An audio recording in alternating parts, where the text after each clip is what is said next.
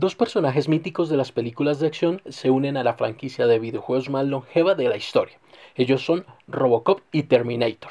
Estos dos androides fueron poderosos en las taquillas en los años 80 y 90, ahora hacen parte de Mortal Kombat. Los iconos de la cultura pop se enfrentan en una batalla que no tiene nada que envidiarle a la mejor película de acción y a los mejores efectos especiales de la década.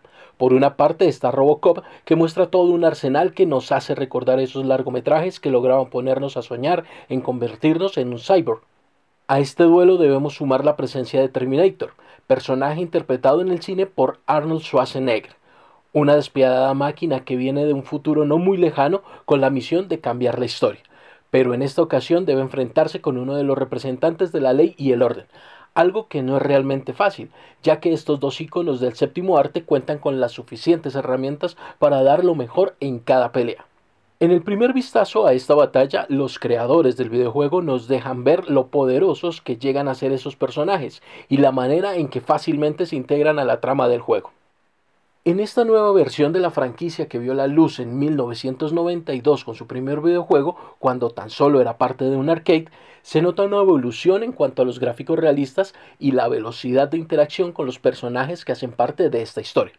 Incluso ha tenido desde series de televisión hasta películas animadas y live action, pasando también por historietas. Han sido en total 21 ediciones de este videojuego en 28 años desde su primer lanzamiento convirtiéndolo en uno de los favoritos para muchos gamers, teniendo en cuenta las historias de acción y aventura, impactando por la violencia incluida en sus fatalities, y en esta ocasión no podían ser ajenos a este legado que han construido con el paso del tiempo.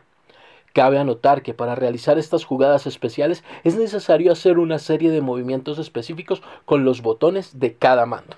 También incluyen de manera gratuita las reconocidas Friendship, para amenizar un poco las batallas llenas de violencia. Cada final de un enfrentamiento el jugador puede decidir si hace una fatality o si hace los movimientos específicos para realizar esas jugadas que seguramente harán reír a más de uno. No podemos dejar de lado los personajes emblemáticos de estos videojuegos como son Sub-Zero, Scorpion, Sonya, Liu Kang, entre otros. Pero otras de las sorpresas que se encontrarán a lo largo de esta historia es la aparición de las versiones jóvenes de Keino, Jax, Kung Lao, Kitana, Raiden, entre los que se desatará una batalla campal para enmendar todo lo sucedido al intentar revertir la historia y dar comienzo a una nueva era. Esta línea de tiempo hace parte de los sucesos transcurridos en los dos juegos anteriores a la serie. Estos videojuegos fueron lanzados en 2015, denominado Mortal Kombat X, y en 2016, denominado Mortal Kombat XL.